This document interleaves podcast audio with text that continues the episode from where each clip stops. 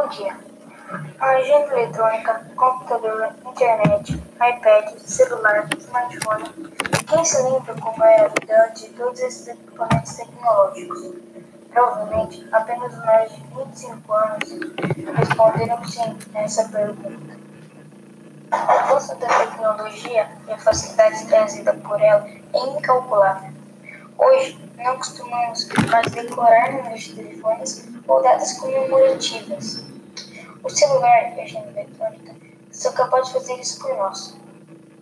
Porém, temos que tomar cuidado para não ficarmos viciados nos aparelhos eletrônicos. Mais impressionante que algumas vezes a vontade de não se manter tecnologicamente atrasado pode acabar se tornando um vício semelhante às drogas. Estudos internacionais apontam que 9% das pessoas deste local estão viciadas em videogames. Agora vamos entrevistar um especialista no assunto. Lucas Correia. Bom dia, Lucas.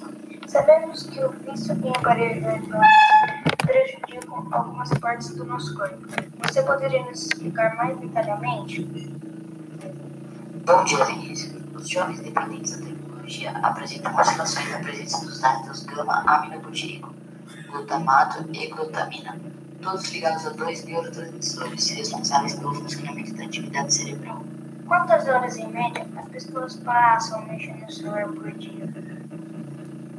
Estudos revelam que as crianças passam em média 5,7 horas no celular diariamente, isso durante a semana.